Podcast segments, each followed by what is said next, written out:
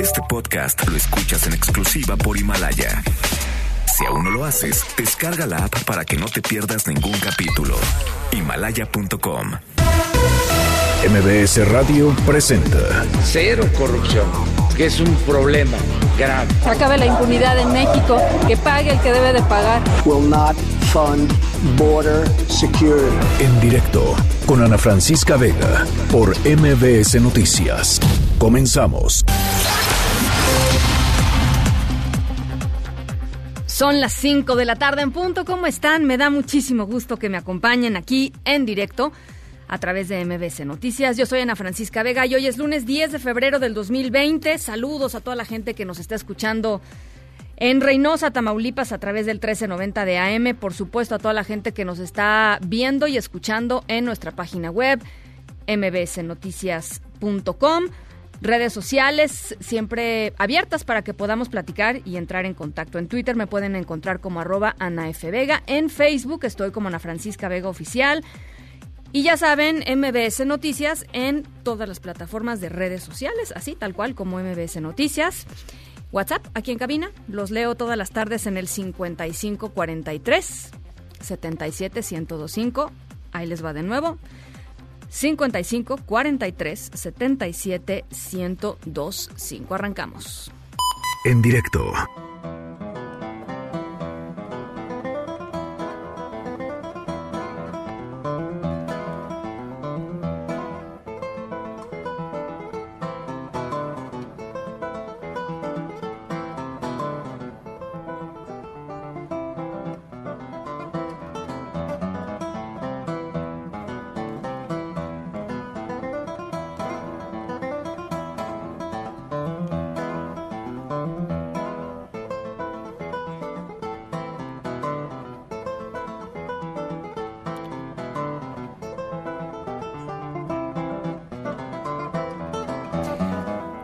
Bueno, pues eh, la verdad, dudo que me corrijan en esta, pero el bosque de Chapultepec, la verdad, para todos los capitalinos es un verdadero orgullo tenerlo, eh, disfrutarlo, redescubrirlo, porque a veces, ¿no? De pronto puede pasar un tiempo y no vas a ciertos lugares y de, y de repente regresas y algo cambió. Eh, el bosque de Chapultepec, eh, sí, es, es una de estas cosas hermosas de la Ciudad de México.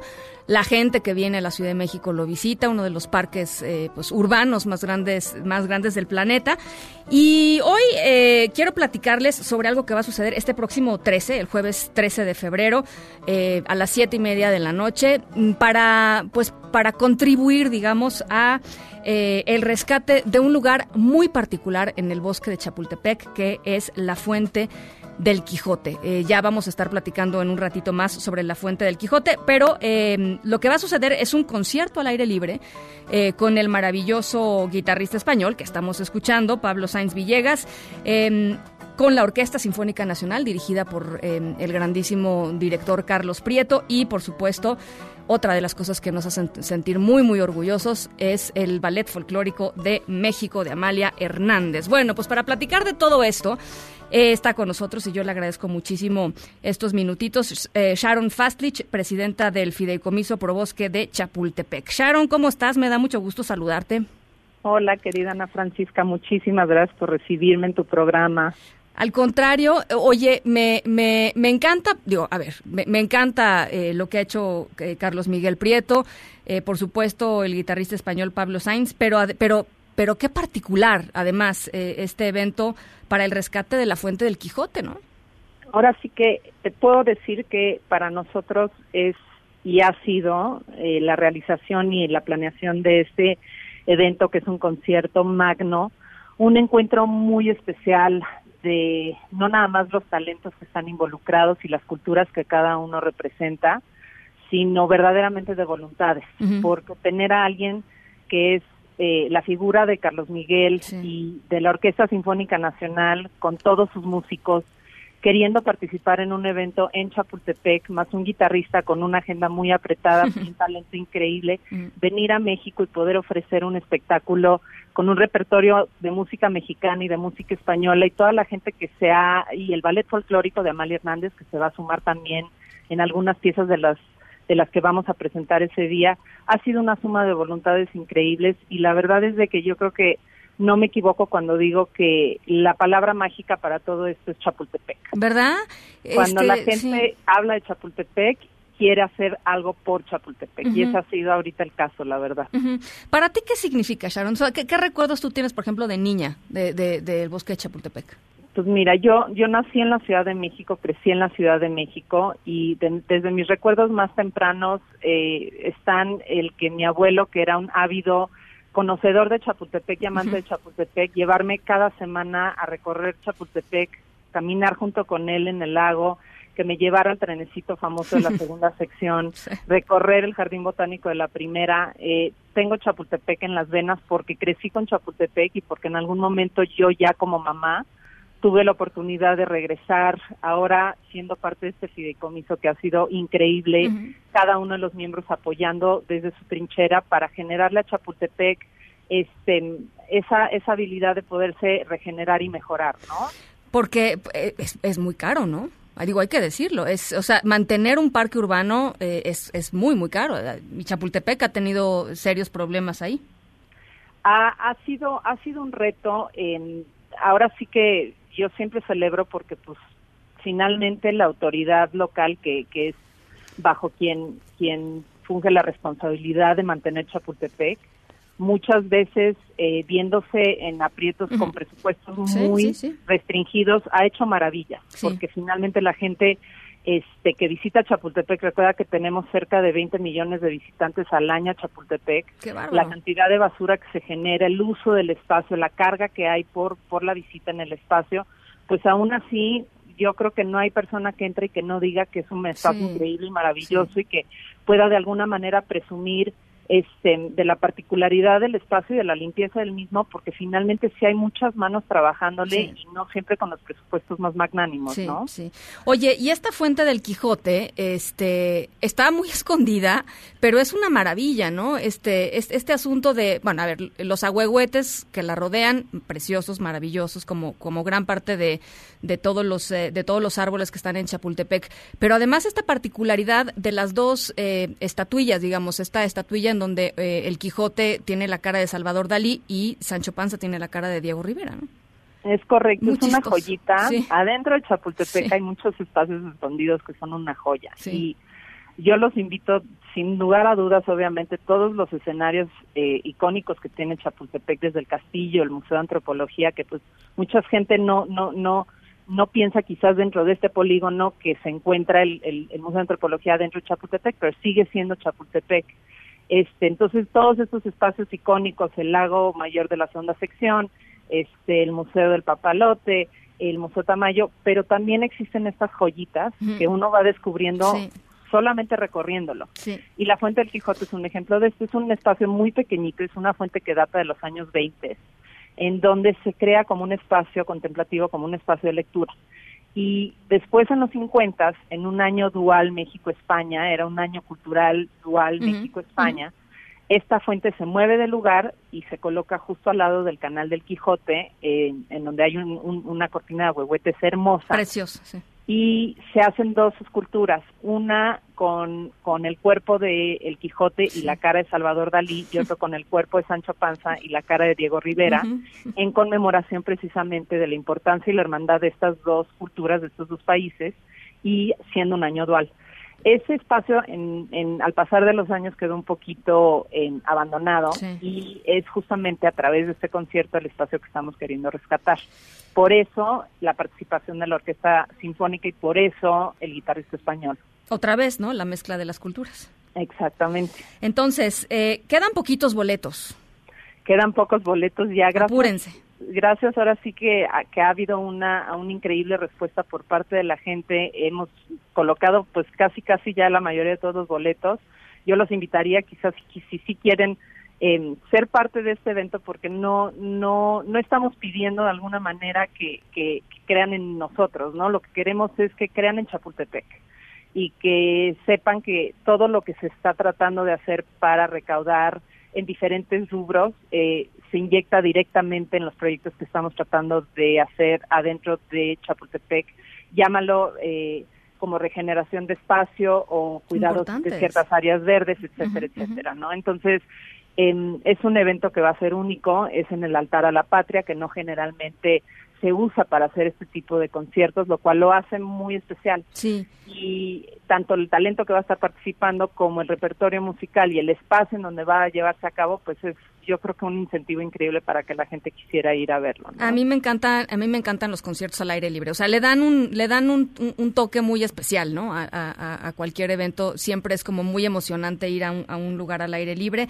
y más, ¿no? Si estamos hablando de, de la Sinfónica Nacional, de Pablo Sainz y de y de Amalia Hernández, una una, una joya. Este, estoy segura que va a ser este este jueves.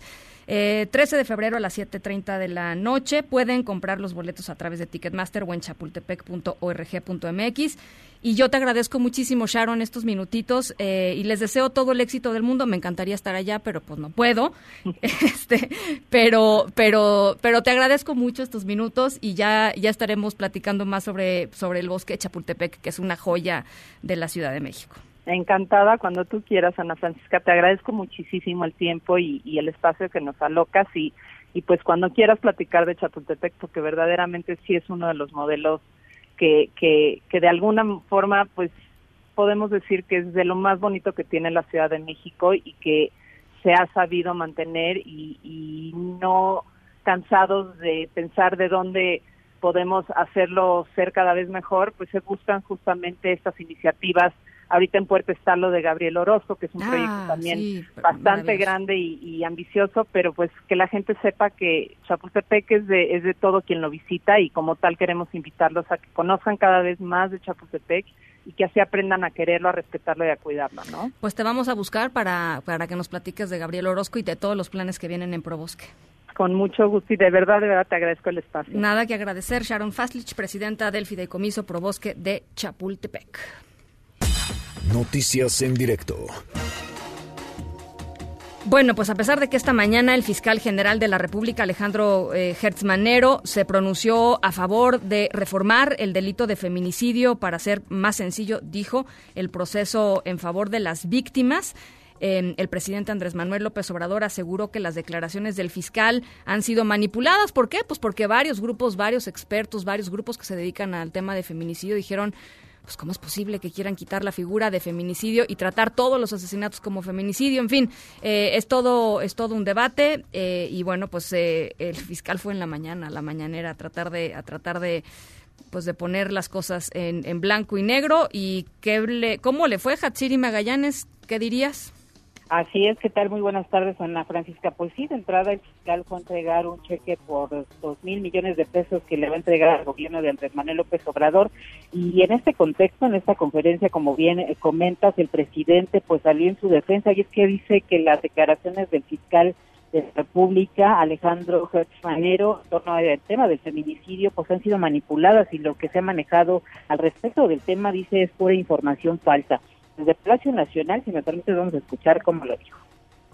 Ofrezco disculpas por decir, sí es importante lo del feminicidio, o sea, pero ya estoy viendo cómo esa va a ser la nota, el feminicidio, y no, porque fue una manipulación.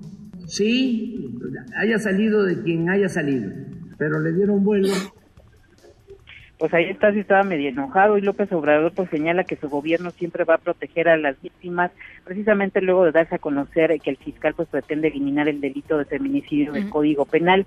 Precisamente el fiscal pues fue cuestionado sobre este tema y ahí rechazó que se pretende eliminar este delito, eh, dijo que pues lo que se pretende en realidad es facilitar su investigación, también lamentó que su propuesta pues haya sido descalificada sin conocer la verdadera intención porque dice que pues hay un malentendido sobre la verdadera eh, intención eh, que, de que es buscar mejor judicialización para la protección de las mujeres. Vamos a escuchar algo de lo que dijo también. Adelante. En lugar de tomar esos datos, empezó una, una especie de, de, descalificación como la que usted señala, que francamente me parece muy inadecuada. ¿Qué estamos haciendo? Primero, visualizando un problema muy grave. Segundo, estableciendo que hay un grupo muy delicado de seres humanos, que pueden ser los niños y en este caso las mujeres, a los que hay que proteger. El delito no está, de, de acuerdo con nuestro punto de vista, lo suficientemente claro como para poder hacer esa defensa. ¿Por qué? Porque en los homicidios no tenemos ese aumento y en los feminicidios sí.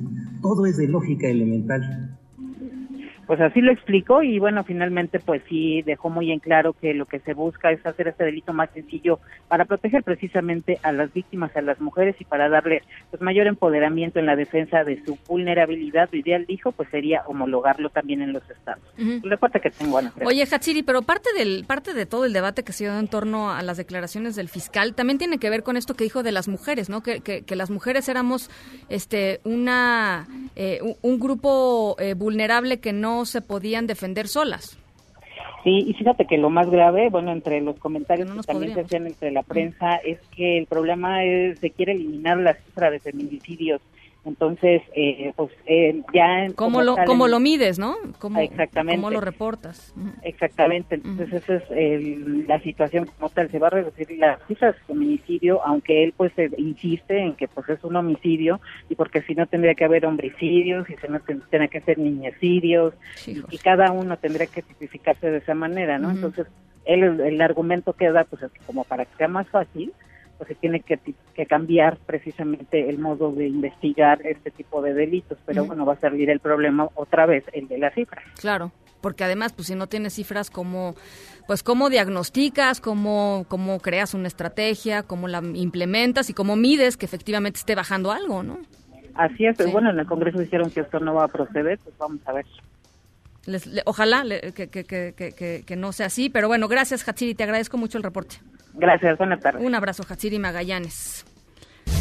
Y una comisión de diputados viajó a la frontera sur de México, México con Guatemala, y visitó la estación migratoria siglo XXI, 21, perdón, allá en Tapachula, Chiapas, para revisar la situación y pues todas las eh, todo lo que se había demandado por parte de los migrantes las condiciones deplorables en las que se había dicho que, que los migrantes están en la estación siglo XXI y qué fue lo que encontraron Luis Árate platícanoslo todo hasta Chiapas ¿Qué tal? Muy buenas tardes, Ana. Bueno, para informarte que pues una comisión de diputados realizan pues una visita aquí al centro de detención migratoria en Chiapas siglo XXI y encontraron diversas anomalías que serán llevadas a puntos de acuerdos en la Cámara de Diputados para después hacer propuestas legislativas en materia migratoria. La comitiva fue encabezada por Laura Angélica Rojas, presidenta de la mesa directiva de la Cámara de Diputados, por Mario Delgado Carrillo, el coordinador de la Junta Política de Morena en el Congreso de la Unión,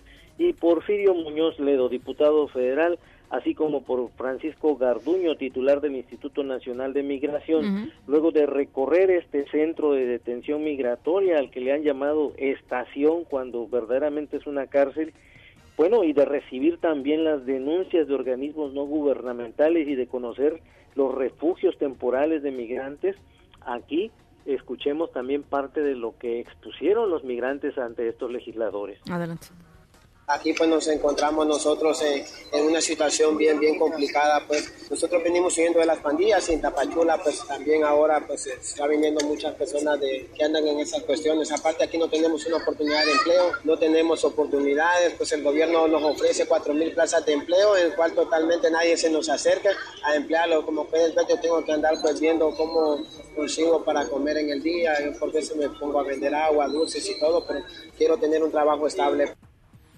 Aquí también Porfirio Muñoz Ledo, el decano de los diputados, eh, dijo brevemente a la prensa que se está definiendo ya una nueva estrategia de política migratoria para atender este fenómeno. Y también aquí los legisladores reconocieron la urgencia de armonizar y reformar las leyes en materia migratoria, ya que dijeron no deben existir menores detenidos en estas estaciones porque es violatorio a la Constitución y a todas las leyes y acuerdos internacionales a los que está suscrito México en el mundo. Aquí escuchemos parte de lo que dijo, es, ah, no, perdón, aquí también Laura Angélica Rojas, presidenta de la mesa directiva, dijo que esto es urgente porque también no se tiene infraestructura, no se tiene eh, la capacitación, no se tiene el personal, no se tiene la cobertura en todo el país sobre el flujo migratorio en todo el territorio mexicano y de su ingreso y cómo deben de ser tratados adecuadamente al ingresar a, territorio mexicano. Además destacaron es la urgencia de tener también una estrategia modelo única en el mundo para atender este fenómeno migratorio que ha crecido exponencialmente. Por ejemplo, citaron como ejemplo, el año pasado se recibieron 1.700 solicitudes de refugio y en este año, en lo que va de febrero, se han recibido 70 mil solicitudes pues de refugio. Es, es una estadística eh, totalmente eh, desorbitante. Entonces han planteado también aquí la manera de cómo suministrar y dar también apoyo a los municipios que reciben esta carga del flujo migratorio que no cesa todos los días de pasar por esta frontera sur. Es el reporte que tenemos hasta el momento, Ana. Eh, Luis, eh, nada más quisiera eh, hacerte una pregunta. ¿Fueron, fue, permitido que entraran medios de comunicación? ¿No entraron medios de comunicación? ¿No entró ONGs locales que están trabajando ahí con los migrantes cotidianamente? ¿Cómo fue ese proceso de apertura, digámoslo así? o de cerrazón. Ah, o de cerrazón. Cerrazón más que nada, a pesar de la insistencia del diputado Porfirio Muñoz Ledo de darle apertura a los medios de comunicación, fue una determinación muy tajante por parte del Instituto Nacional de Migración, señalando que al ingresar los medios de comunicación pudiérase en un momento dado violarse los derechos de los migrantes. Eh, eh, contradictorio a lo que ellos hacen sistemáticamente todos los días. Sí, o sea, pero además, ¿cuál es la lógica, no? O sea, que, que, entren que entren cámaras, este, digamos, lo, lo que lo que viola los derechos humanos es que tengan allá niños, ¿no? Sí, así es, y a lo que los medios todos preguntamos, bueno, ¿qué esconde el Instituto Nacional de Migración? Lógico, no encontramos una respuesta, pero lo que tú acabas de decir es contundentemente la verdad. El trato, el hacinamiento, eh, el trato inhumano a las familias, a las madres, a las mujeres, a los niños migrantes, eh, por ser de color, son tratados de una manera este, totalmente discriminatoria. Y el, este, además de que muchas otras denuncias de las que no fuimos testigos, que no pudimos por el, cerco que hizo Migración, que se hizo a, esta comisión y que serán tratados ya directamente en la tribuna. Bien. Pero este, ese es el reporte que tenemos, es más que nada fue recibir denuncias y que ellos llevaron los apuntes y que se subiera a un punto de acuerdo a la Cámara de Diputados para determinar qué acciones urgentes serán las que van a emprender. Bien, pues eh, te agradezco mucho, Luis, este reporte. Gracias, seguiremos informando. Gracias, Luis Zárate, desde Chiapas. Y un equipo con expertos de la OMS, la Organización Mundial de la Salud, ya está en China para ayudar en las investigaciones sobre el coronavirus y colaborar pues en eh, medidas para la contención del brote. por cierto, el gobierno chino crecientemente bajo presión social eh, sobre pues la manera en cómo ha tratado eh, de no nada más el brote, sino de contener la, información que se está generando con cada vez mayor velocidad. Esto lo aseguró el director de la OMS, Cedros Adhanom. Vamos a escucharlo. A lot of people are asking where is the outbreak. Mucha gente pregunta, ¿a dónde va el brote? ¿Está mejorando? ¿Empeorando? Estamos haciendo varias cosas para responder esas preguntas. Primero, la reunión sobre la investigación e innovación que comenzará mañana identificará algunas de esas preguntas y trazará el camino a seguir. En segundo lugar, un equipo avanzado de expertos de la OMS acaba de llegar a China dirigido por el doctor Bruce Aylward para sentar las bases de un equipo internacional más amplio. Bueno, el corte de caja al día de hoy en el mundo, 1.011 personas han muerto por causa de este virus. Hay más de 42.000 mil eh, personas infectadas por el coronavirus. Eh, casi 320 se encuentran en 24 países fuera de China y quizá la nota pues es justamente esa, ¿no? Que son 24 países que no, no se ha sumado un país nuevo a esta, a esta lista eh, en donde se han detectado eh, casos del coronavirus y, eso es una contención, digamos, de alguna manera que se ha logrado pues gracias a que China ha contenido y ha puesto este bajo cuarentena a casi 60 millones de personas. Ese es el nivel de lo que está sucediendo, por lo menos en China continental.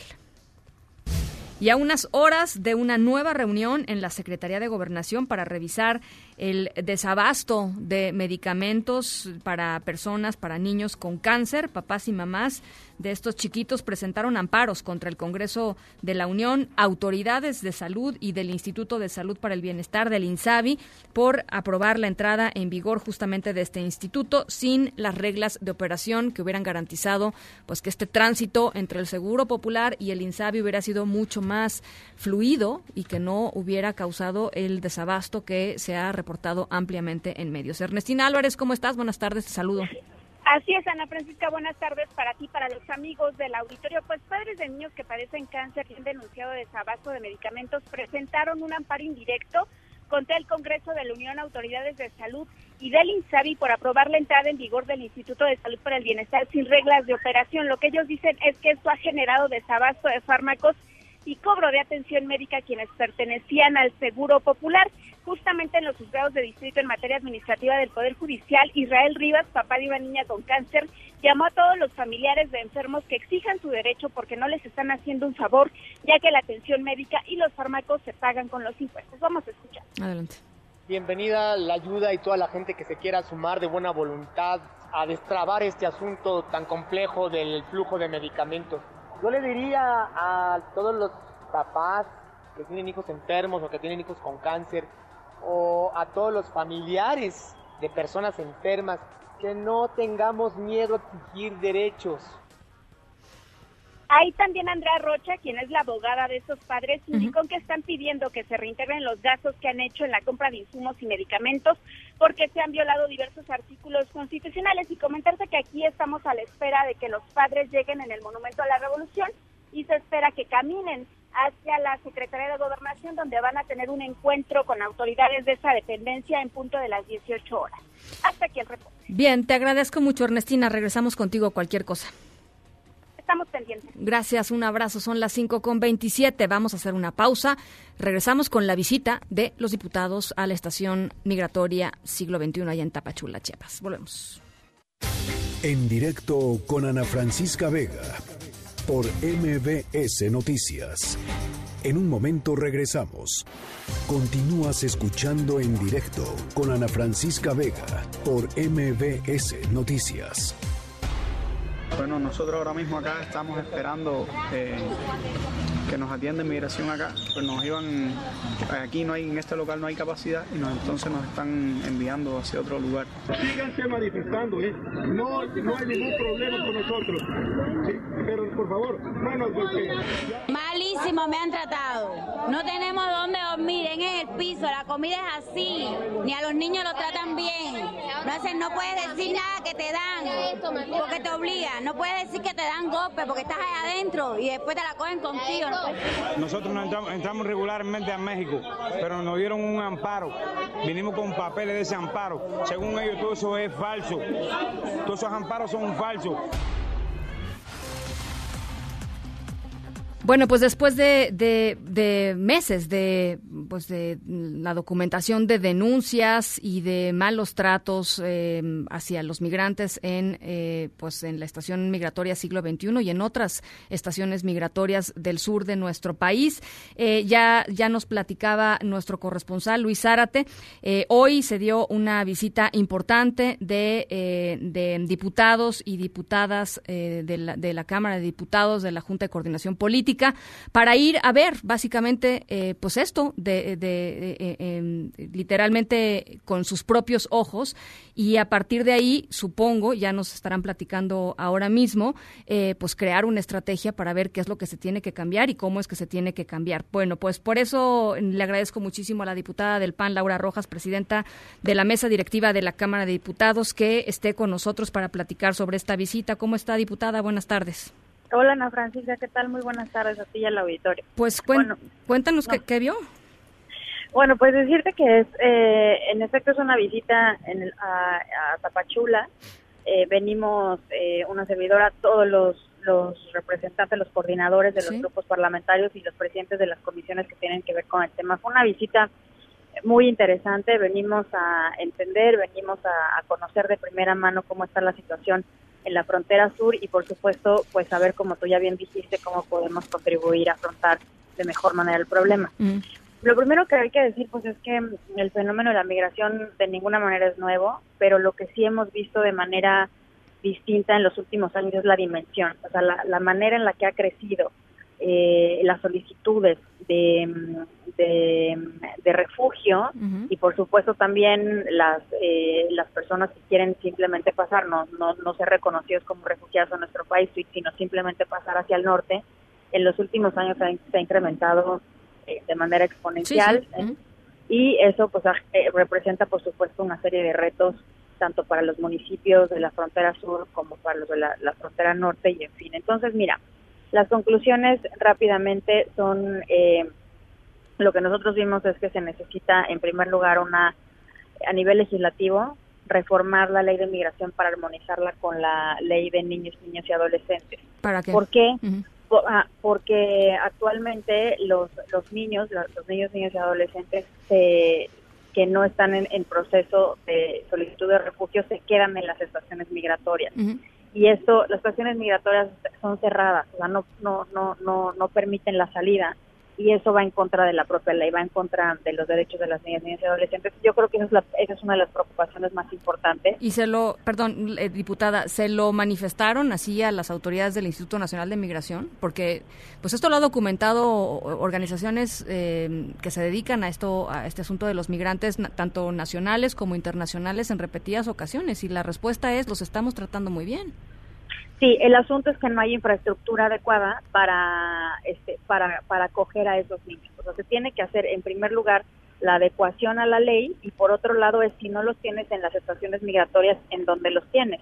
O sea, los DIFs municipales tampoco tienen la capacidad de acoger a, tan- a tantos niños y niñas. Entonces es un problema de, eh, por un lado sí legal, pero por otro lado también de fortalecer y ampliar la red, ya sea de los DIFs municipales, estatal, incluso federal o de algún otro tipo de, de, de, de- de lugar en donde los niños estén, en, en donde los niños estén pues, protegidos. En gran medida están ahí, ¿no? Cuando vienen con, o sea, a ver, explico un poco.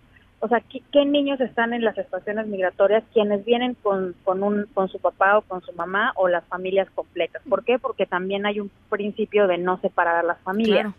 ¿no? Entonces, toda esa política se tiene que revisar para, eh, para poder atender mejor a las niñas y niños adolescentes. Eso, digamos, es Pero- lo que creo que en general nos, nos, nos- es una de las cosas que más preocupa y que sí podemos atender eh, de manera inmediata desde el Poder Legislativo. Pero eso va, a ta- eso va a tomar tiempo, ¿no, eh, diputada? O sea, La re- la- sí, claro, la reforma, a ver, la y reforma mientras legal, tanto...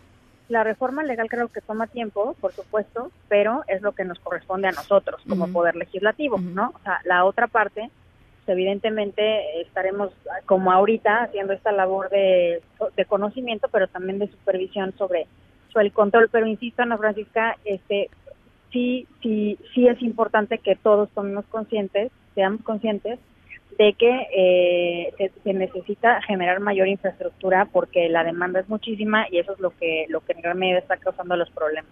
Ver. Ese es un tema. El otro tema tiene que ver con una mayor y mejor coordinación entre la Comar y, eh, y el y el INAMI, el Instituto Nacional de Migración. Y de, para- y de recursos, ¿no? Porque no nada más es coordinación. O sea, la Comar no tiene recursos para, para digo, también lo hemos platicado aquí Sí. varias veces con el titular de la Comar. Simplemente no tiene capacidad de procesar la cantidad de solicitudes que hay hoy. Es más, Sí, ni antes, es. ni antes, ¿no? Sí, sí, así es. Eh, alrededor, nos, nos estaban informando que alrededor del 70% del, del recurso de, de la Comar lo está financiando por la por, eh, por la ACNUR, por el Sistema de Naciones Exactamente. Unidas. Y por supuesto, pues sí tenemos que, que, que, que fijarnos en esa parte y tratar de eh, meter, ponerle más recursos en general a, a, a la Comar y a, y a- y a hacer una revisión integral del tema para intentar destinar mayores recursos Ahora, para el problema de la migración, porque también son los ayuntamientos que no, o sea, es además del problema de los niños de la Comar, del funcionamiento regular de la Comar, pues también está están impactados los servicios municipales y estatales de salud y por supuesto pues este también de educación, ¿no? Los niños y niñas tienen que tener acceso a educación en el sí, sobre todo si están aquí eh, meses, ¿no? Tres, cuatro, cinco, seis meses. Sí, exactamente. ¿Le parece, diputada, que ha hecho un buen trabajo el Instituto Nacional de Migración? Es decir, está documentado eh, otra vez por organizaciones eh, globales y es más, el, sistema de las Naciones Unidas y ha hecho acotaciones importantes en términos del hacinamiento, en términos de la salud, en términos del trato digno a los migrantes o no.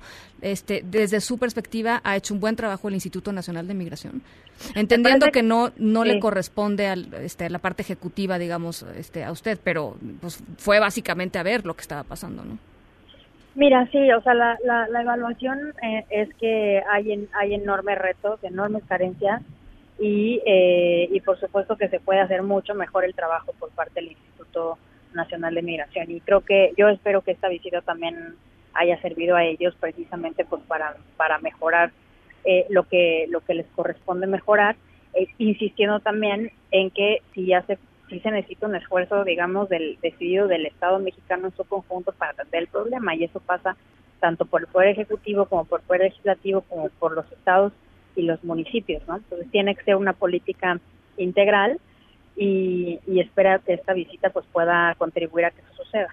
Eh, cuando eh, cuando fueron los eh, congresistas estadounidenses a la frontera de México con Estados Unidos a ver algunas de las estaciones y de los albergues que estaban allá en, que están allá en la frontera, pues salieron así horrorizados de lo que estaba de lo que estaba sucediendo, este y, y me llama un poco la atención el tono, no, no sé si decirlo conciliatorio o el tono quizá este pues eh, mucho más tranquilo que le escuchamos este a usted diputada por lo por lo que está sucediendo en las en la, en la estación en, particular en, en, siglo XXI eh, habló con por ejemplo con las organizaciones que están ahí que tratan de entrar y qué le qué le dicen Sí, sí, por supuesto que sí tuvimos una conversación con las eh, con las organizaciones de la sociedad civil. Por nos hicieron exactamente las mismas observaciones. O sea, se tiene que mejorar el trato, se tiene que mejorar las instalaciones, se, tiene que, se tienen que reducir los procesos. Eh, uno de los problemas más importantes son el tiempo el, el en el que se, se llevan los eh, la resolución de los de los procesos ya sea de admisión o ya sea de rechazo. Y el asunto de los de, de, los niños y niñas que insisto desde mi punto de vista es uno de los temas más preocupantes bueno, pues ahí está em, la visión de Laura Rojas, presidenta de la mesa directiva de la Cámara de Diputados. Le agradezco mucho, eh, diputada, que nos tome la llamada y estamos en comunicación. Igualmente, Ana Francisca, gracias a ti y hasta luego. Un abrazo. En directo. Bueno, y otro de los diputados que ha pues sido protagonista desde hace pues ya varias semanas, meses diría yo, eh, en esta nueva etapa de la de la de la, del fenómeno migratorio en nuestro país y crítico de pues lo que había estado sucediendo con, con estas avalanchas de personas que habían entrado a nuestro país y que habían sido pues tratadas de una forma eh, eh, pues muy discriminatoria, muy violatoria de sus derechos humanos, es el diputado por Morena, Porfirio Muñoz Ledo, que está con nosotros en la línea telefónica. Diputado, ¿cómo está? Mucho gusto, qué bueno que entrevistaste a la presidenta Laura Rojas pues había... esta visita la debemos al interés de ella. Y lo que dijiste sobre opinión es cierto. La parte de migración, el Instituto de Migración, cambió hace año y medio, un poquito más, de un, una dirección este, humanista, un gran sociólogo experto en las dos fronteras, sí, Toneto y Guillén, y nombraron a compañero de partido pero pues estado cárceles. Y entonces le ordenaron de repente que reprimiera. Están reprimiendo. Pintaron a última hora el, la, ¿cómo se llama? el centro de, acopio de migrantes. La, la todo a pintura en todas partes. Luego les dieron de comer el día anterior, no les dan de comer. Y con los niños en los brazos todo es deprimente. Diputado, ¿pudo hablar usted con algún migrante? ¿Tuvo comunicación directa? ¿Tuvo usted comunicación directa con un migrante? Entre los 10, 12 diputados que, que tuvimos los distintos partidos, yo creo que entrevistamos a más de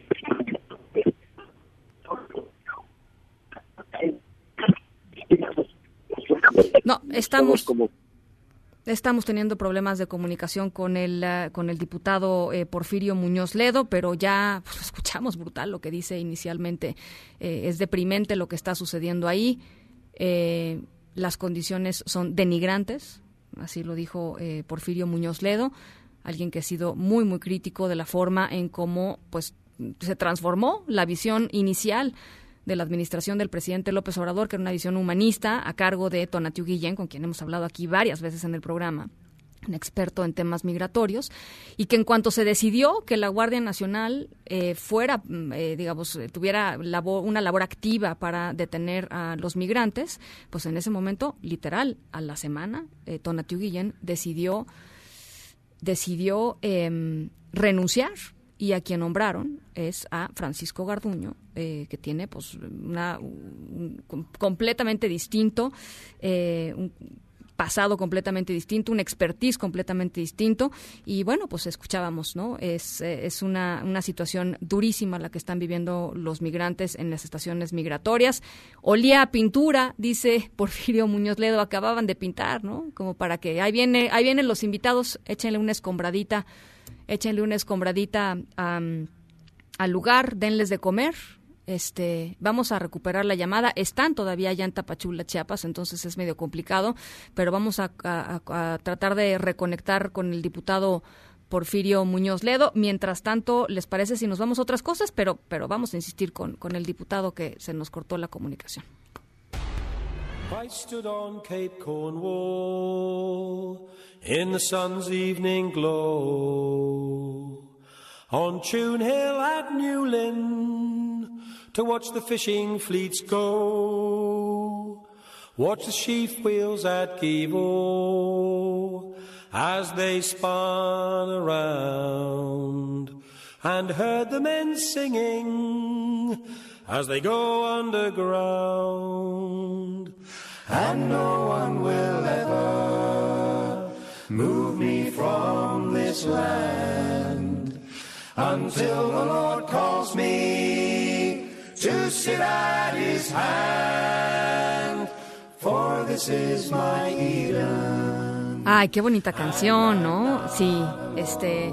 El otro día que nos escribieron que si era miércoles de música horrible, yo espero habernos reivindicado, ¿no? Espero eh, habernos reivindicado. Esto es uh, Cornwall, My Home, de The Countrymen. ¿Por qué? Bueno, pues porque nuestra historia sonora de hoy se sitúa en Cornwall, eh, es una región en Inglaterra, y, trata sobre un joven que tuvo un pésimo año, así, el peor año de su vida. Le pasó de todo, pero decidió literalmente darle la vuelta y ahora tiene muchísimo que contarle al mundo. Lo, lo mejor de todo es que... Eh, esta historia tiene su Sancho Panza, ¿no? Ahora que platicábamos hace ratito sobre el Quijote y Sancho Panza, tiene su Sancho Panza. Tuvo un acompañante este, este joven muy particular en todo este proceso. Eh, así es que si de pronto la están pasando mal, eh, aquí, no le cambian. En un ratito más les platico de qué va y en una de esas se inspiran. Por lo pronto los dejo con Cornwall My Love, My Home de The Countrymen. And heard the men singing as they go underground. And no one will ever move me from this land. En directo con Ana Francisca Vega por MBS Noticias. En un momento regresamos. Continúas escuchando en directo con Ana Francisca Vega por MBS Noticias. Epicentro. Epicentro. Epicentro con León Krause. León Krause, ¿cómo estás? Hola Ana, ¿cómo estás? Muy bien, buen arranque de semana. ¿Te oyes muy energético, León? Pues tú me saludaste muy cariñosa, más que siempre. ah, no, siempre, eso siempre.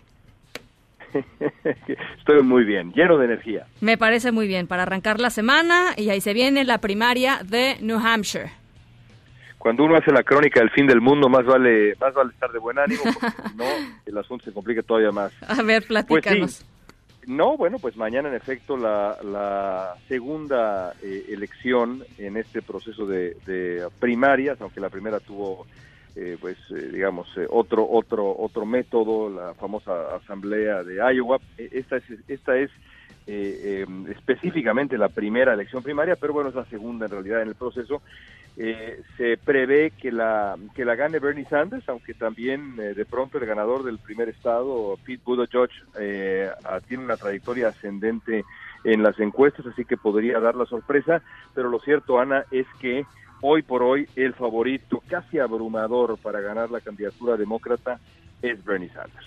Sí, este, bueno, y a ver, yo creo que eso es importante, por supuesto, pero, pero la otra parte importante es que New Hampshire tiene que, que, híjole, pues que de alguna manera revertir el mal sabor de boca que dejó Iowa y, y dar una certeza que no sé si estén listos para dar, pero ojalá que sí. Es otro, es otro, estoy completamente de acuerdo contigo, es otro sistema radicalmente distinto. eh, no no, no, ah, eh, imagino que tendrá New Hampshire ningún problema. Qué bueno que entre Iowa y el estado de Nevada, que es el tercer estado, que también eh, realiza su, su proceso de elección primaria ah, a través de asambleas, qué bueno que está New Hampshire para, por lo menos, como dices tú, quitar el mal sabor de boca, pésimo sabor de boca que dejó el estado de Iowa y su conteo caótico. Eh, pero mañana no creo que haya, no creo que haya mayor problema. Creo que debemos saber el resultado a, a la hora habitual por la noche. Eh, y si gana Bernie Sanders, eh, seguramente ganará Nevada también. Ah, me, me parece que eh, eh, al menos al menos lo más probable es que Sanders sea el candidato, aunque hay otros escenarios que eh, que ciertamente son distintos y potencialmente caóticos también para el partido. ¿Como cuáles? A ver. Bueno, el, el, ah, uno, uno que me parece eh, el, el segundo escenario más probable es eh, lo que se llama una convención negociada, es decir, se necesita una mayoría de delegados, 1900 y tantos delegados para ganar la candidatura. Si a la convención, la gran reunión del partido en el verano, se, se llega a esa convención y ningún candidato tiene esa mayoría, entonces pues tendrán que negociar entre ellos eh, en un proceso Híjole, sí. ah, eh, complicadísimo que va a levantar muchísimas sospechas del que podría emerger un candidato que no sea el que haya pues, reunido mayor número de delegados. Eso sería, de nuevo, eh, parte de la tormenta perfecta para los demócratas y un sueño para Donald Trump. Ahora, eh, eh, ¿tú, ¿tú quién crees que sea un candidato? Igual es una pregunta que tiene, pues, eh, evidentemente muchas dimensiones y hay, y hay muchas formas de responderla, pero ¿quién crees que sea un candidato más incómodo para Donald Trump de, de los punteros demócratas? Me parece que Elizabeth Warren eh, hubiera sido la, la, la rival ideal para Donald Trump porque eh, tiene una trayectoria eh, intachable, impecable, la verdad, Elizabeth Warren, eh, en, en- en todos sentidos. Sí. Eh, Pete Buttigieg eh, es muy joven, eh, Joe Biden, pues ya sabemos, y Bernie Sanders me parece el candidato soñado por Donald Trump por, por varios motivos. Así que Warren, y después de Warren, pues francamente m- eh, Michael Bloomberg, Sí. que es eh, en muchos sentidos el opuesto perfecto a, a Donald Trump. Hay ahí además una relación muy complicada eh, eh, y yo me quedo con, con el sentido del humor de Bloomberg, que el otro día le preguntaban, oiga, ¿qué piensa usted de quien critica la posibilidad de que haya dos billonarios eh, luchando por la presidencia del país? Y Bloomberg contesta, ¿dos? ¿Quién es el otro? ¿No? Ya me Uy. burlándose, burlándose de Trump. Así que Bloomberg también sería un candidato interesante. Ay, ese, sí, eso sí dolió seguramente para, para Donald Uf, Trump, seguro sí le se puso muy mal seguramente. Bueno, pues eh, eh, ahí está. Eh, entonces, un, un método completamente distinto el de, el de New Hampshire y seguramente habrá resultados a la hora que tiene que haber resultados. ¿no? Así es, Sí. y, y lo más probable, insisto, es que gane, es que gane Bernie Sanders, Bernie. aunque en una de esas nos lleva, nos llevamos una sorpresa. Veremos, veremos mañana. Bueno, te mando un abrazo, León. Gracias, igualmente, buena semana. Buen arranque de semana. Son las 5 con 51. Vamos a la pausa. Regresamos con más. En un momento continuamos en directo con Ana Francisca Vega. Continúas escuchando en directo con Ana Francisca Vega por MBS Noticias.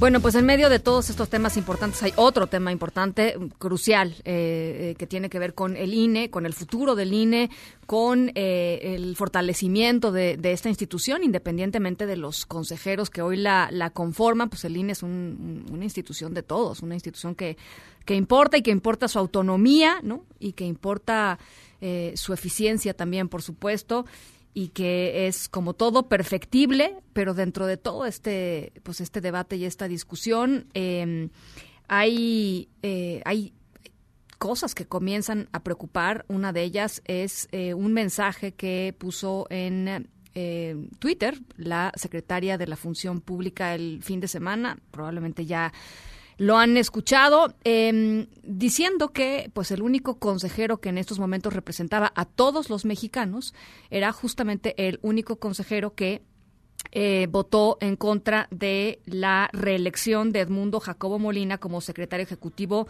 del INE. Eh, entonces, bueno, pues claramente había una pues intromisión ahí a la vida partidista por parte de la de la secretaria eh, Irmeréndira Sandoval. Y pues eh, temores, digamos, de que esto pudiera ser el inicio de eh, un intento de que Morena termine nombrando a todos los consejeros que además ahí vienen, son cuatro consejeros que se van a nombrar este año.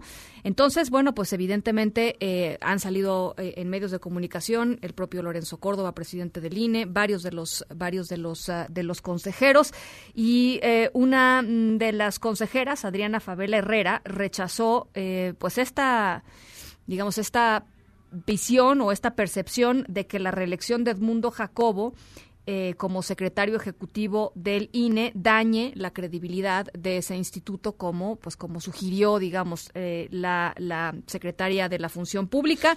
Y bueno y una y una buena parte de la gente que está eh, apoyando pues la administración del presidente López Obrador. Oscar Palacios platícanos ¿Qué tal, Ana Francisca? Buenas tardes. Así es, la consejera electoral Adriana Favela rechazó que la reelección de Edmundo Jacobo Molina como secretario ejecutivo del INE, bueno, pues pueda dañar la credibilidad del instituto. Entrevistada justo en el Senado de la República, Adriana Favela destacó que esto fue una decisión de la mayoría de sus compañeros, aunque bueno, reiteró que hay áreas de oportunidad que se pueden aprovechar para mejorar. Confió en este sentido en que el secretario ejecutivo tendrá la mejor disposición para ir hacia adelante y corregir lo que haga falta. Escuchemos. Pues mira, yo no creo que lastime absolutamente nada, sino simplemente una decisión de la mayoría de los compañeros y vuelvo a decir, creo que hay áreas de oportunidad que se pueden aprovechar para mejorar y ojalá que el secretario ejecutivo esté en la mejor disposición de ir hacia adelante y corregir estas circunstancias. Por otro lado, la consejera electoral descartó que pueda haber un reparto de cuotas en la Cámara de Diputados, esto ante el proceso de designación de cuatro miembros del Consejo General del INE. Así lo dijo. Yo no sé si hay repartos de cupos o no. Yo creo que las personas que llegan ahí al Consejo General del INE es por su trayectoria. En mi caso, por ejemplo, yo llevo más de 25 años en la materia electoral. Yo antes ya fui magistrada de una sala regional del Tribunal Electoral de la de la Federación y he estado dedicado mi vida a esto. Entonces, este, entiendo que los diputados tienen que hacer la designación, pero necesitamos gente que participe y que sean personas que tengan una formación este, electoral y que sean muy. Pavel Herrera manifestó su confianza en que los diputados designarán en el cargo a las personas técnicamente más capacitadas y con experiencia probada, esto a más tardar el próximo 31 de marzo. Ana Francisca, es el reporte. Buenas tardes. Te agradezco mucho, Oscar. Hasta luego. Gracias. Por cierto, perdón, es, eh, es Edmundo Jacob, Edmundo Jacob eh, Molina. Em, ¿A dónde? ¿Nos vamos? En directo. Bueno, eh, nuestro compañero Juan, Carlos Alarcón eh, presenta una información eh, sumamente relevante. Tiene que ver con el delito de la trata de personas en la Ciudad de México y el incremento que es de verdad de no creerse el incremento que ha eh, vivido este delito en la Ciudad de México en los últimos, solo en los últimos cinco años. Estas cifras son de no creerse, eh, Juan Carlos Alarcón, 2.860% de incremento. Efectivamente, Ana Francisca, un abrazo, gracias, muy buenas tardes. El delito de trata de personas en la Ciudad de México se incrementó, como bien lo señalas, 2.860% en los últimos cinco años, cuyos casos se concentran principalmente en la alcaldía Cuauhtémoc. De acuerdo con informes de la Fiscalía General de Justicia Capitalina, en 2014 se reportaron cinco casos y en 2019 sumaron 143 indagatorias por el delito de trata de personas la mayoría en la modalidad de explotación sexual. En el Aeropuerto Internacional de la Ciudad de México opera una organización criminal con ramificaciones en los Estados Unidos. Es punto de reunión para llevar a mujeres con visa a la Unión Americana y en los casos donde no hay documentos son trasladadas a la frontera norte. Yasmín, originaria de Puebla, explicó a MBS Noticias que inicialmente le enamoró un sujeto al que identificó como el Caguiboy, quien la convenció de viajar a Estados Unidos, donde supuestamente él radica y ya la esperaba. Escuchemos. Entonces pues ya yo compré mi boleto, llegué aquí a México y pues este, ahí fueron por mí y pues ya estuvimos preguntando lo del avión y eso. Ya después mandaron el dinero y ya iban a esperar el aeropuerto, pero pues ya está ahí. ¿Sabías a qué ibas a ir allá? No, no, no sabía yo nada. ¿Ahora ya estás enterada qué ibas a hacer? Ya estás, ya estás enterada ahora. Ya. Ya sabes, ¿a qué te iban a llevar? Pues a trabajar, como podría decir, de trata de personas, o sea, trabajo sexual o algo así. Liliana sufrió lo mismo un par de años antes y fue utilizada por el Kawaboy, quien se caracteriza por coleccionar motocicletas de la marca Kawasaki y la utilizó para contactar y trasladar a las víctimas a los Estados Unidos. Desistió por las repercusiones legales que esta actividad le acarrearía y detalló la operación delictiva que desarrolla en la Unión Americana con mujeres mexicanas. Escuchemos te mandan con los reiteros y... ¿Cómo les dicen? Reiteros. Reitero. ¿Qué es un reitero? Es el que te trae en los carros este, en el coche y te consigue los clientes. ¿Eso ya es en Estados Unidos? Sí, en Estados Unidos. Ahora, ¿ahí qué, qué sucede? Pues ellos te traen en el coche, te consiguen los clientes y te llevan a las casas y ya tú cobras 30 dólares, 15 para ti, 15 para el reiter. Pues varios, Carolina del Norte, este, Nueva York, Los Ángeles, varios lugares, Las Vegas. En la Ciudad de México, donde muchas mujeres son contactadas para llevarlas al otro lado de la frontera, tiene una grave problemática. Con base en la información de la Agencia de Innovación Digital, nutrido con datos de la Fiscalía General de Justicia, en 2019 las colonias con mayor incidencia en este delito son Centro con siete casos, Guerrero cinco, Roma Norte cuatro, del Valle Centro tres, Álamos tres, Doctores y Obrera tres cada una. El Aeropuerto Internacional de la Ciudad de México tiene reportado un caso, en la Universidad Nacional Autónoma de México uno y en la Central de Abasto uno. La subprocuradora de atención a víctimas del delito de la Fiscalía Capitalina Nelly Montealegre explicó que en los casos de violencia contra la mujer, así como la trata sexual de personas, las afectadas tienen garantizada la protección del Estado. Escuchemos y son diversas las áreas que derivamos a, esa, a esos espacios. Puede ser desde la propia Fiscalía de Atención a Delitos de Violencia Familiar, la Fiscalía de Delitos Sexuales y lo que sí le puedo asegurar es que tenemos un refugio, sí, para casos de víctimas de trata de personas. Ese sí es de la Fiscalía. En ese momento, actualmente en ese espacio tenemos 11 personas. En 2014, Ana Francisca, se reportaron cinco casos de trata de personas ante el Ministerio Público, 10 en 2015, 52 casos para 2017, 61 en 2016, 119 en 2018 y 143 en 2019, lo que evidencia un crecimiento exponencial de este delito. Ana Francisca, el reporte que tengo. Qué barbaridad, Juan Carlos. Te agradezco mucho, te agradezco mucho esta información. Gracias, muy buenas tardes. Gracias, Juan Carlos Alarcón. Vamos a la pausa. Las seis con tres. Todavía no podemos reconectar con el diputado Porfirio Muñoz Ledo. ¿Ya lo tenemos ahí? ¿Ya está ahí? Venga. En directo. Diputado Muñoz Ledo, por fin podemos reconectar con usted. A tus órdenes, sí, hombre, es que hay un tramo aquí en la carretera. a ver. trae al aeropuerto que no soy. Pero nos estaba diciendo, usted tuvo eh, oportunidad de platicar con varios eh, de los migrantes y nos estaba relatando qué fue lo que escuchó de ellos. Bueno, tan, en primer lugar, hablé con gentes que no son de lengua española, pero que más o menos entienden. Son haitianos la mayor parte. Hay un idioma eh, que no es propiamente el francés, se llama creol. y yo lo entiendo y hablamos. Y bueno, están muy amolados, dos estaban embarazadas, cayeron aquí después de una odisea, están ahí encerrados. Son refugiados políticos, son refugiados.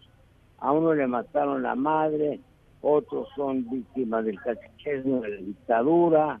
Entonces, no son migrantes eh, puros y simples, son refugiados y merecen tener un trato de refugiados que los atienda la jurisdicción internacional. Estoy frente al director de Comar, que no estén encerrados ahí por migración. Lo que pasa es que el gobierno, en su mano dura, que está en gobernación, pero que incluye muchas relaciones, no quiere darle impresión a los americanos que está facilitando la entrada, es el tema. Por lo cual eh, Trump sigue vociferando. Ahora, acabamos de descubrir por una periodista del Universal que están regresándolos en aviones, en charter y en este y en, y aviones de la Guardia Nacional. Entonces un juego, por un lado los dejan entrar y a las dos semanas los vuelven a sacar. Al dejarlos entrar quedan bien con la opinión pública de acá y al sacarlos, de acuerdo con el gobierno de Honduras, por cierto, que está al servicio de los americanos, quedan bien con Washington. Entonces ya el doble juego ya nadie engaña, ¿me entiendes? Hay que tratar las cosas en serio. ¿Se comprueba la hipocresía del gobierno mexicano? Ustedes, este, se, comprueba que el gobierno mexicano, Se, comprueba, eh, diputado, que el gobierno mexicano ha sido hipócrita? No te oigo, perdóname. No, se escucha.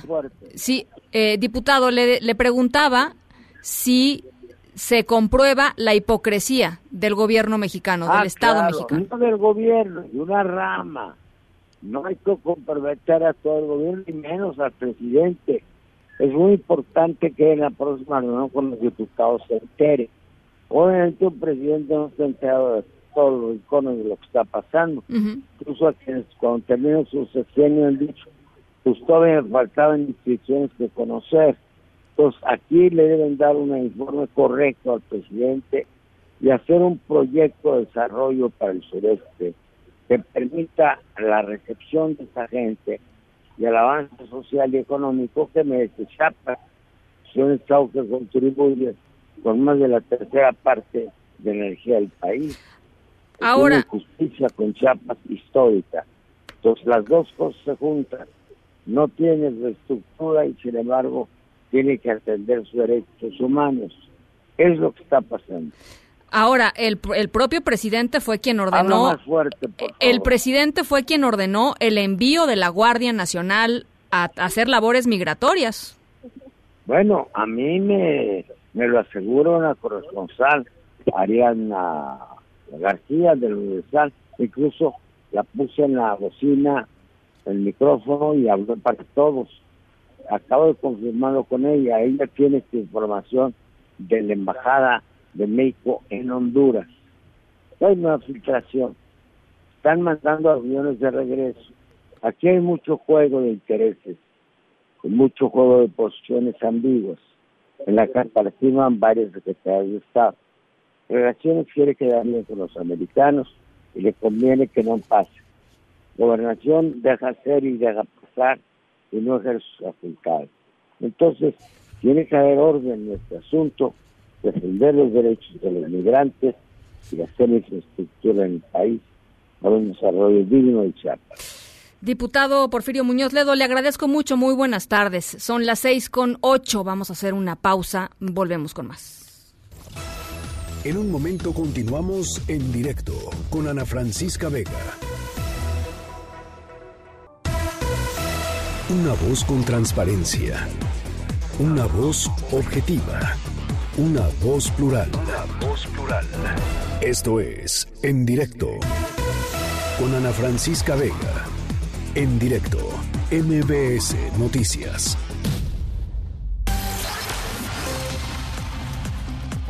Son las 6 de la tarde con 13 minutos. Gracias por seguir con nosotros aquí en directo a través de MBS Noticias. Yo soy Ana Francisca Vega y hoy es lunes 10 de febrero del 2020 WhatsApp en cabina para que podamos platicar 5543 77125 va de nuevo 5543 77125 gracias a toda la gente que nos escucha desde Torreón Coahuila a través de Q 91.1 y desde Zacatecas a través de Sonido Estrella 89.9. Gracias también a toda la gente que nos ve y nos escucha en nuestra página web mbsnoticias.com. Ahí estamos las dos horas completamente en vivo de lunes a viernes. Hay muchísima información todavía, así es que vámonos al resumen. Noticias en directo. Falta infraestructura en la frontera sur de México para atender la creciente llegada de centroamericanos eh, a México. Esto lo aseguró Laura Rojas, presidenta de la Cámara de Diputados, tras visitar la estación eh, migratoria siglo XXI en Tapachula, Chiapas. Le pregunté sobre si creía que las autoridades del Instituto Nacional de Migración hacen un buen trabajo eh, pues con, con los migrantes, están haciendo un buen trabajo y esto fue lo que respondió. La evaluación es que hay enormes retos, enormes carencias y por supuesto que se puede hacer mucho mejor el trabajo por parte del Instituto Nacional de Migración y creo que yo espero que esta visita también haya servido a ellos precisamente pues para, para mejorar lo que les corresponde mejorar, insistiendo también en que sí se necesita un esfuerzo, digamos, del decidido del Estado mexicano en su conjunto para atender el problema y eso pasa tanto por el Poder Ejecutivo como por el Poder Legislativo como por los estados y los municipios, ¿no? Entonces tiene que ser una política integral y espera que esta visita pues pueda contribuir a que eso suceda. Mientras tanto, el diputado de Morena, Porfirio Muñoz Ledo, habló sobre esta visita. Él también fue, por supuesto, eh, a, la estación migratoria. Esto fue lo que dijo. La parte de migración, el Instituto de Migración, cambió hace año y medio, un poquito más, de una dirección humanista, un gran sociólogo experto en las dos fronteras, sí, Tonetti Guillén, y nombrado un compañero de partido pero pues estado cárceles. Entonces le ordenaron de repente que reprimiera. Están reprimiendo. Pintaron a última hora el centro de acopio de migrantes, dieron de comer el día anterior, no dan de comer. Todo es deprimente. Un tribunal dejó sin efecto la sentencia de 112 años de prisión que se le impuso a Jan Sukarkuri por los delitos de abuso sexual y pornografía infantil. Eh, abusó de siete niños, eh, una buena cantidad de años. Esto no significa, sin embargo, que Jan Sukarkuri eh, salga de prisión. Platícanos cómo, cómo está el caso, qué, qué sucede en esta, pues con esta resolución. René Cruz, te saludo con mucho gusto. Igualmente, Ana Francisca, amigos del auditorio, muy buenas tardes. En efecto, el primer tribunal colegiado con sede en Quintana Roo dejó sin efecto la sentencia de 112 años de prisión que se le impuso a Jan Sukarkuri por los delitos de pornografía infantil y corrupción de menores. No obstante, esta resolución no implica que vaya a obtener su libertad. Eh, los magistrados ordenaron a Ana Francisca al Tribunal Unitario revisar la sentencia y emitir una nueva, además de que deberá argumentar por qué acumuló las penas de cada una de las víctimas en lo que se conoce como concurso real de delitos. En su proyecto, la magistrada Laura Granados Guerreros explicó que en la sentencia del 21 de julio de 2016, el Tribunal Unitario aseveró que Zúcar Curi cometió diversas acciones de una misma naturaleza contra uno de los ofendidos, no obstante, omitió precisar las circunstancias de tiempo, lugar y ejecución de la agresión cometida por Sucarcuri contra los agraviados en forma individual. Esto en el periodo que comprendió del 5 de enero del año 2000 al mes de noviembre del 2003. De esta manera, pues esta sentencia de 112 años se podría modificar y sin que pueda empeorarse. Esto en un lapso no mayor de 30 días hábiles además de que el delito de corrupción de menores deberá ser analizado por el fuero local de Quintana Roo y no bajo el Código Penal Federal como lo hizo precisamente este tribunal unitario.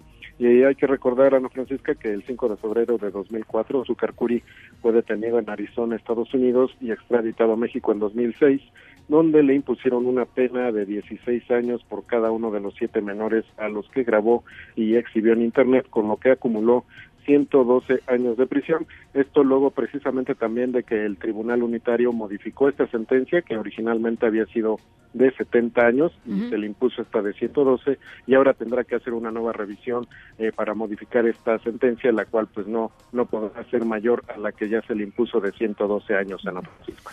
Bueno, pues ahí está la información. Te agradezco mucho, René. Seguimos pendientes. Muy buenas tardes. Un abrazo. Ya casi dos semanas de la fuga del presunto operador financiero de los hijos del Chapo Guzmán y dos cómplices más, también miembros activos del cártel de Sinaloa del reclusorio sur, Salvador David Navarro fue nombrado como nuevo director.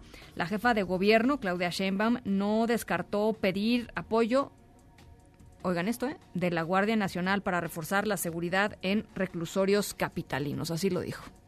Se están tomando varias medidas en coordinación con el gobierno federal. También va a haber, eh, se van a nombrar autoridades en el reclusorio sur eh, y también el responsable de seguridad y custodia también de ese reclusorio. Se está reforzando la seguridad, inclusive estamos trabajando con la Secretaría de Seguridad Pública del Gobierno Federal y se está viendo inclusive la posibilidad inclusive de Guardia Nacional o algún otro apoyo que pudiéramos tener. Se cumplirá con la hazaña de construir el Aeropuerto Internacional General Felipe Ángeles en la base aérea de Santa Lucía para el 21 de marzo del 2022, así lo dijo el presidente Andrés Manuel López Obrador. Vamos en tiempo y en presupuesto y se va a lograr la hazaña de hacer un aeropuerto de nivel mundial con bajo costo, con mucha calidad y en tiempo. Las seis con veinte, vamos a la pausa, regresamos. En directo con Ana Francisca Vega por MBS Noticias. En un momento regresamos. Continúas escuchando en directo con Ana Francisca Vega por MBS Noticias.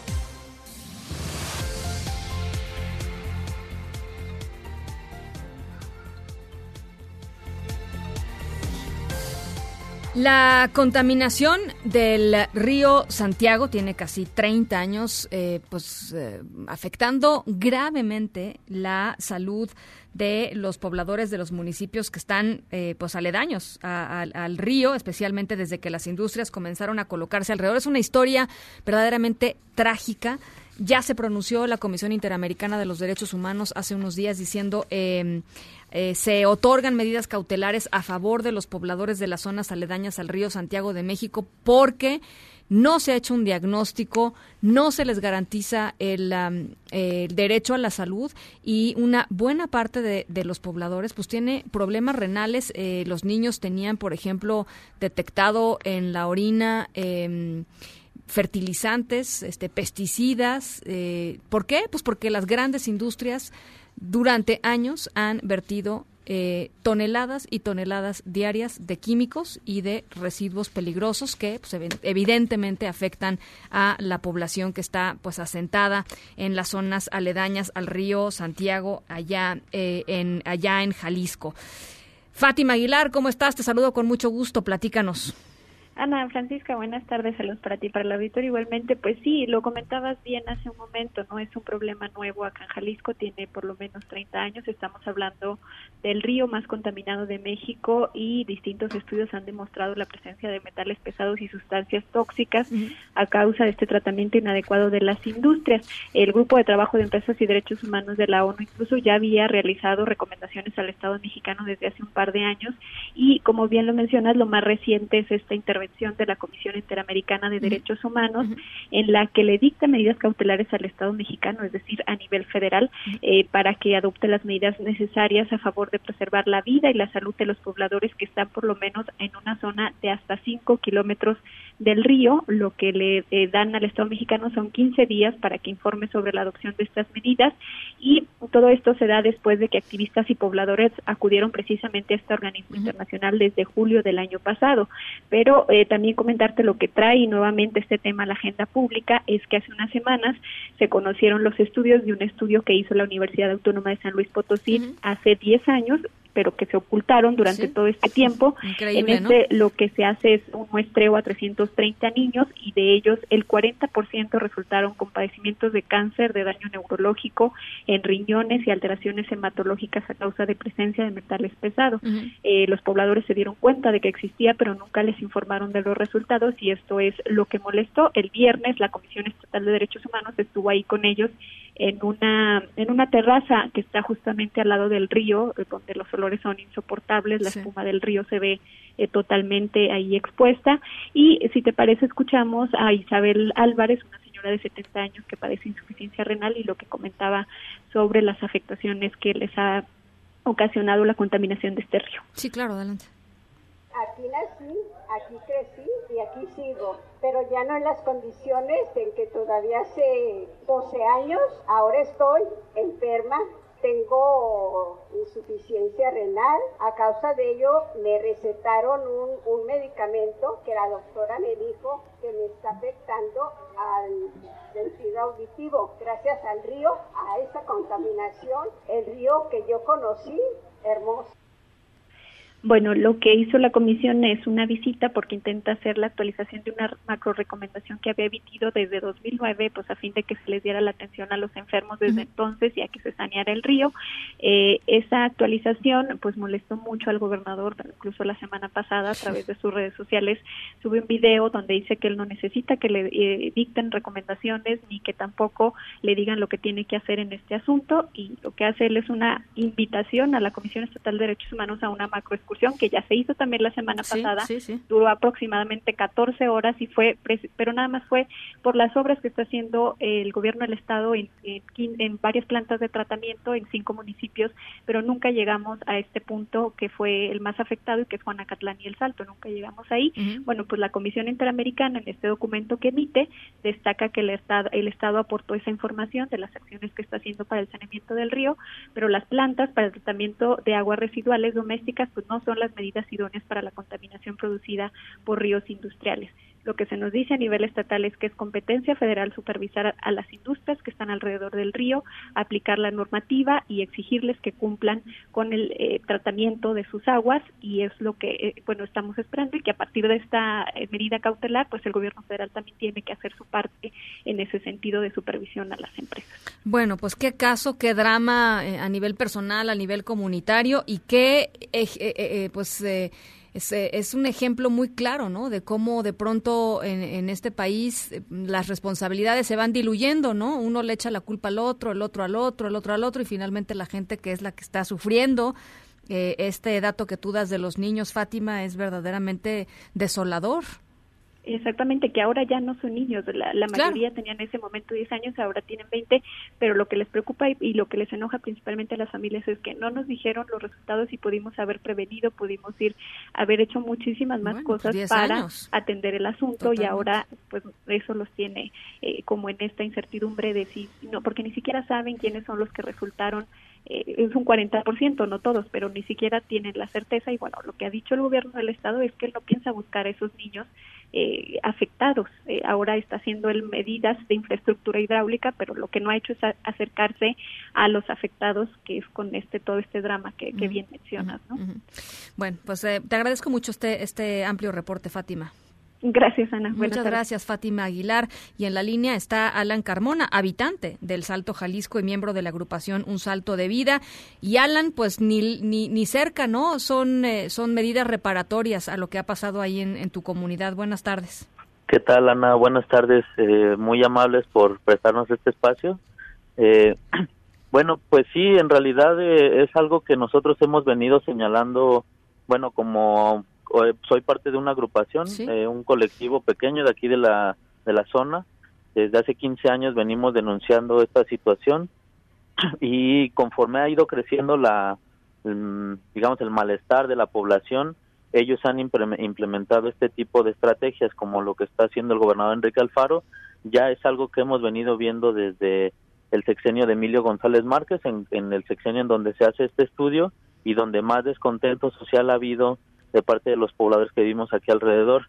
Y las medidas son pues básicamente las mismas, más inversión en tubos y plantas de tratamiento, pero únicamente de aguas residuales domésticas, y un alto a la, a la actividad industrial, que es la que contamina, no ha habido. Incluso han incentivado hace un mes eh, precisamente el gobernador Enrique Alfaro y el presidente municipal Ricardo Santillán, que es el del Salto, anunciaron la creación de un nuevo corredor industrial, que sería, ellos anuncian, el más grande del estado y que podría convertir a, al corredor industrial del Salto en el más grande del país. Y mientras ustedes arrastrando esto, ¿no?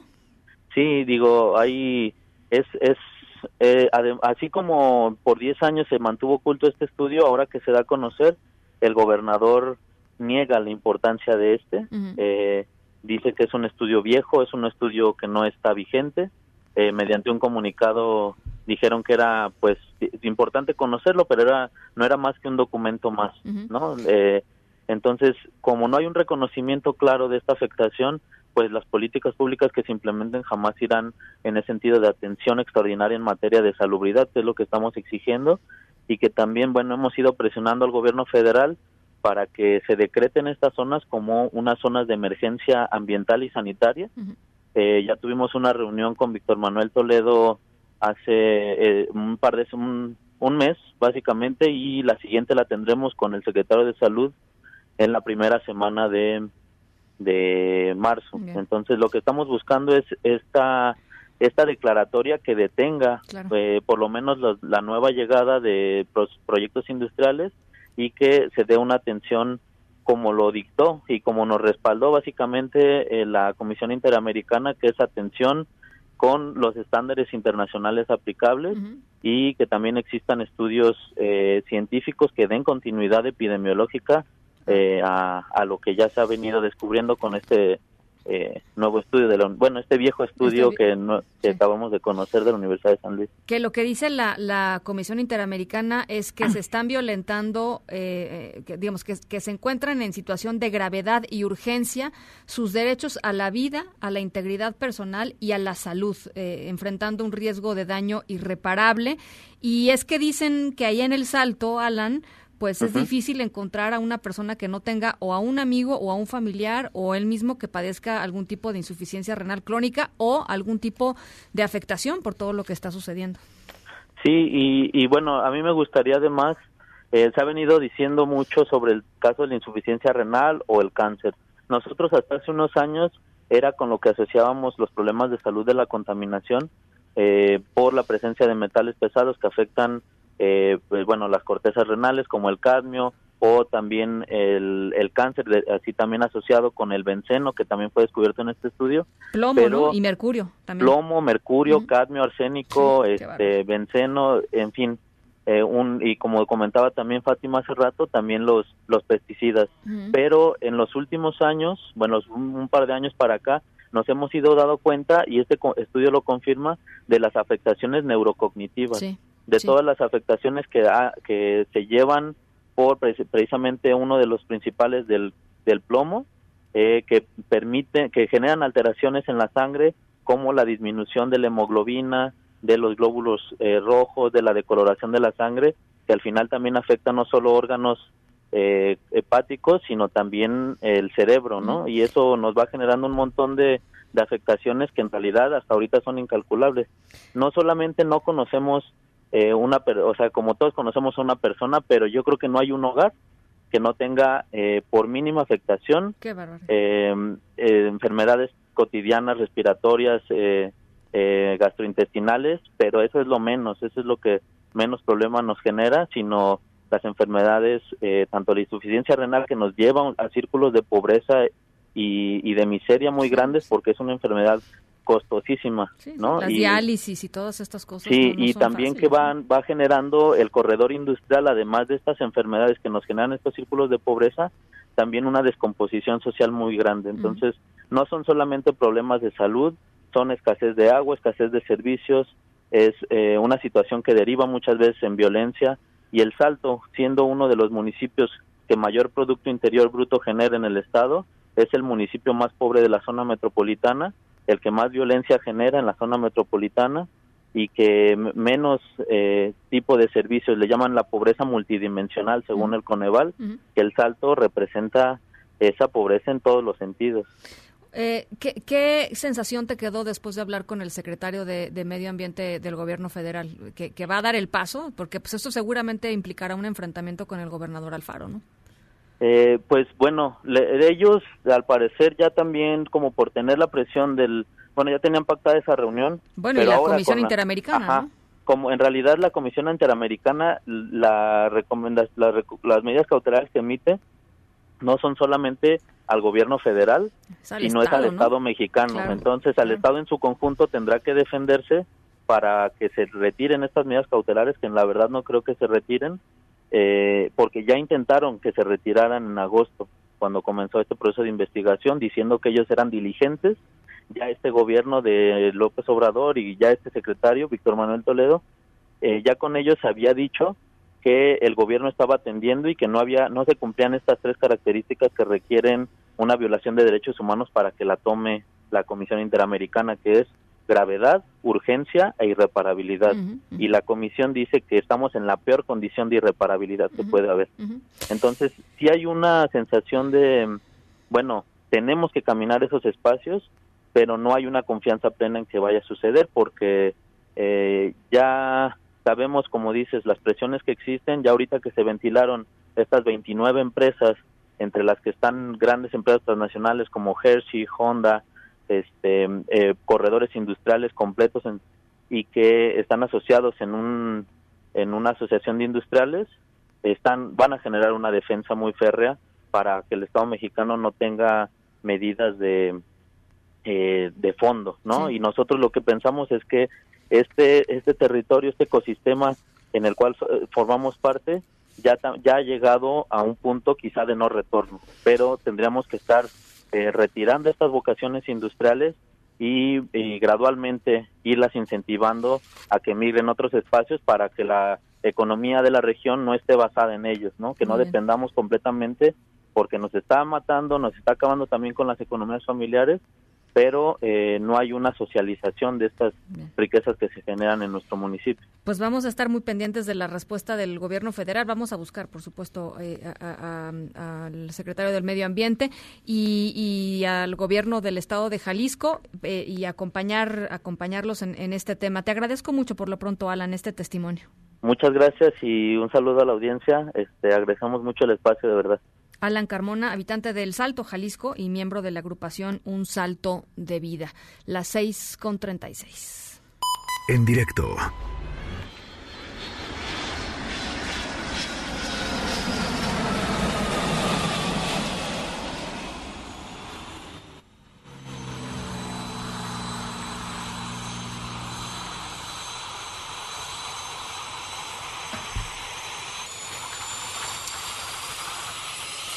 Nuestra historia sonora de hoy tiene que ver con un joven, este joven del que les eh, platicaba, se llama Charlie Hamilton, tiene 25 años ahora, eh, perteneció a la Real Fuerza Aérea Británica, pero hubo un año que le fue realmente muy, muy mal, perdió a algunos de sus seres queridos, incluso eh, pues tuvo momentos de, de, mucha oscuridad, de mucha tristeza, de mucha, de mucha depresión. Eh, al principio no podía ni siquiera salir de su casa, ¿no? De su cama, de, lo triste y deprimido que estaba, pero de pronto pues eh, algo le hizo sentido y, su historia eh, afortunadamente hoy es muy diferente y en un ratito más les platico de qué se trata. Por lo pronto los dejo con este sonido de avión.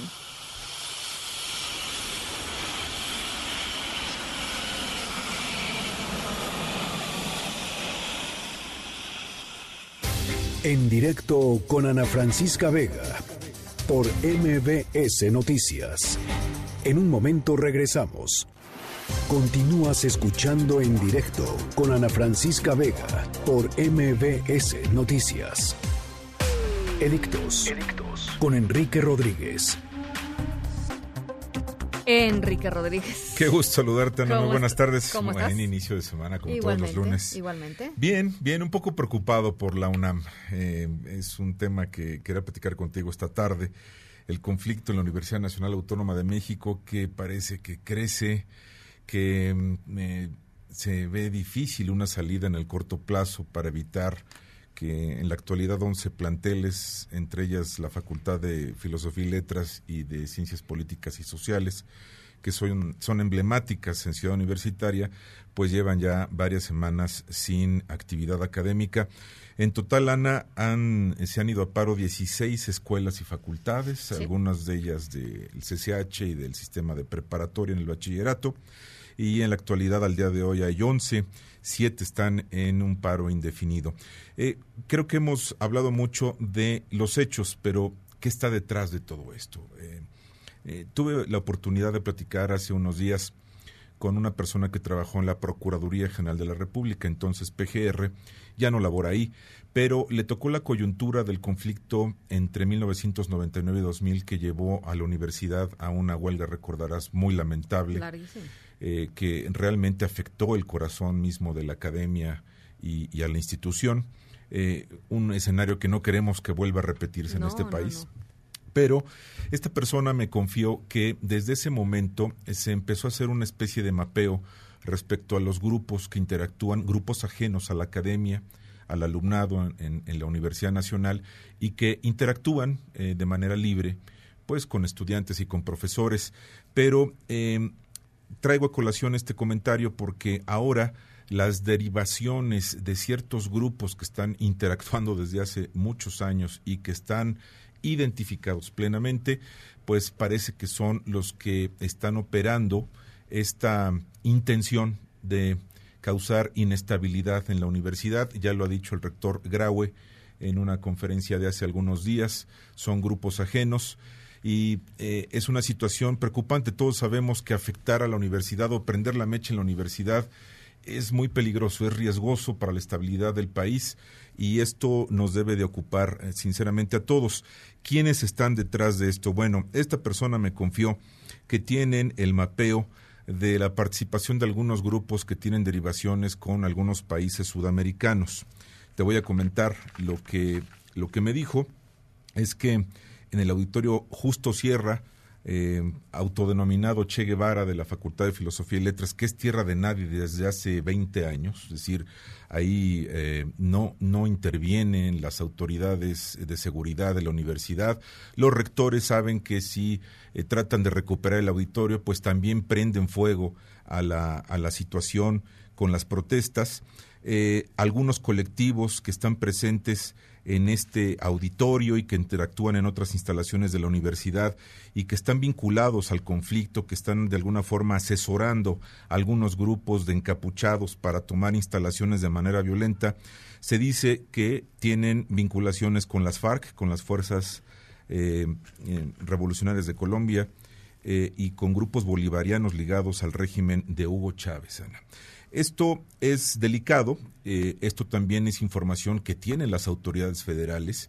Eh, el asunto es que pareciera que nadie hace nada y que eh, la misma actitud de provocar hechos violentos lleva a la conclusión de que nadie va a intentar recuperar los planteles cerrados, los planteles que se han ido a paro, o ir más allá y detener a los cabecillas o tomar medidas porque entonces esto sería un real incendio que sí provocaría un conflicto de mayores proporciones en la universidad y parece que esa es la apuesta. Eh, me llaman la atención particularmente los nombres de tres agrupaciones. Eh, una se llama Anarquismo y Acción Subversiva, el otro es Colectivo Coordinador Estudiantil Anarquista y el otro se llama Convergencia Comunista. Estos tres colectivos eh, de alguna forma asesoran, eh, aleccionan a grupos de estudiantes, eh, algunos profesores, exprofesores también de ideología anarquista, para eh, generar estas manifestaciones o pretexto de un hecho muy complicado, real y que se tiene que combatir con energía y resolverse a la brevedad, el tema del acoso contra las mujeres. en cualquier escenario, este tema es muy importante que se resuelva, pero se está utilizando lamentablemente como pretexto para violentar a la universidad.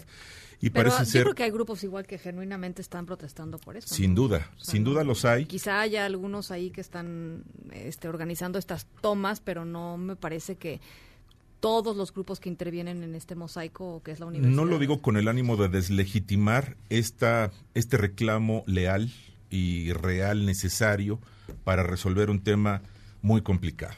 Eh, sin embargo, estas manifestaciones la infiltración de grupos de esta naturaleza han creado un conflicto realmente difícil de resolver para las autoridades y no se ve, eh, pareciera que hay un callejón sin salida porque eh, realmente eh, el rector entiendo que trata de resolver los pliegos petitorios, presentan uno nuevo, surge una nueva solicitud por parte de estos grupos y la intención y el hecho es que al día de hoy 11 escuelas o 11 planteles de la universidad no tienen clases.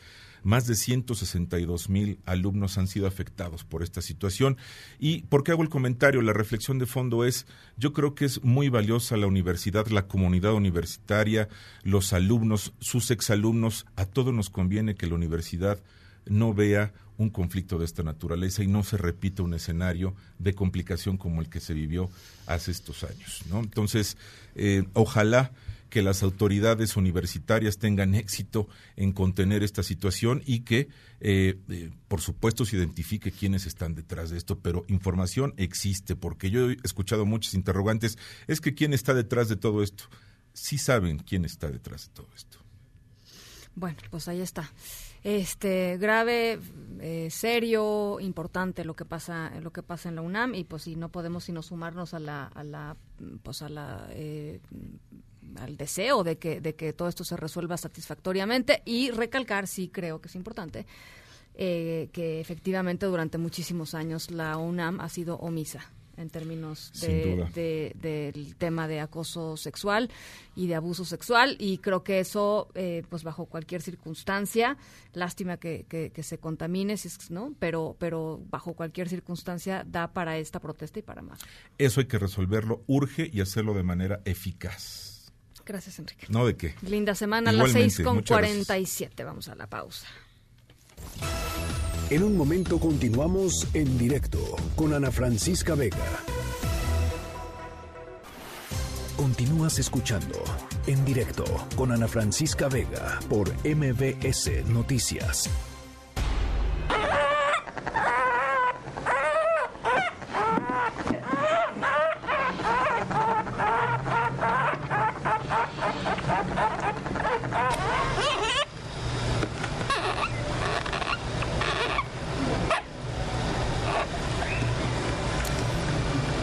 Estamos escuchando eh, el sonido de un hurón. Quien tenga un, quien tenga un hurón en casa sabrá que no mentimos. Esto es un hurón. Son muy simpáticos. Ahí les va nuestra historia sonora de hoy. Charlie Hamilton, un joven de 25 años, piloto de la Fuerza Real de la Gran Bretaña, eh, sufrió eh, pues un año durísimo en marzo del 2017. Charlie perdió a su madre de 53 años, murió.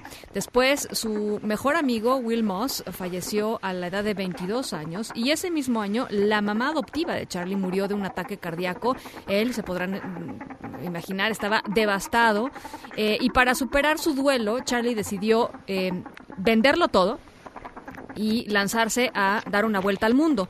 Eso sí, este, como buen, como buen em, dueño de mascota, pues no iba a abandonar a Surón, Surón de nombre Bandit o Bandido, eh, quien había rescatado de un santuario dos años antes, así es que dejó su trabajo, eh, acumuló casi 400 mil pesos vendiendo sus cosas, se compró un tráiler, una casa rodante, y él y su hurón visitaron 14 países, desde el Círculo Polar Ártico hasta el sur de Italia. Eh, en fin, eh, hay una pequeña mala noticia porque Bandit falleció poco después de que terminaran sus viajes, o sea, regresaron otra vez. Pero bueno, misión cumplida, ¿no? Este, también hay ciclos de la vida y pues este fue un ciclo así y este viaje lo ayudó a, pues, a salir adelante. Eh, Sumo eh, escribió, por cierto, un libro llamado Antes de nuestras aventuras eh, y es una guía de supervivencia para todas estas tragedias. Así es que bueno, pues una buena, una buena historia sonora de hoy.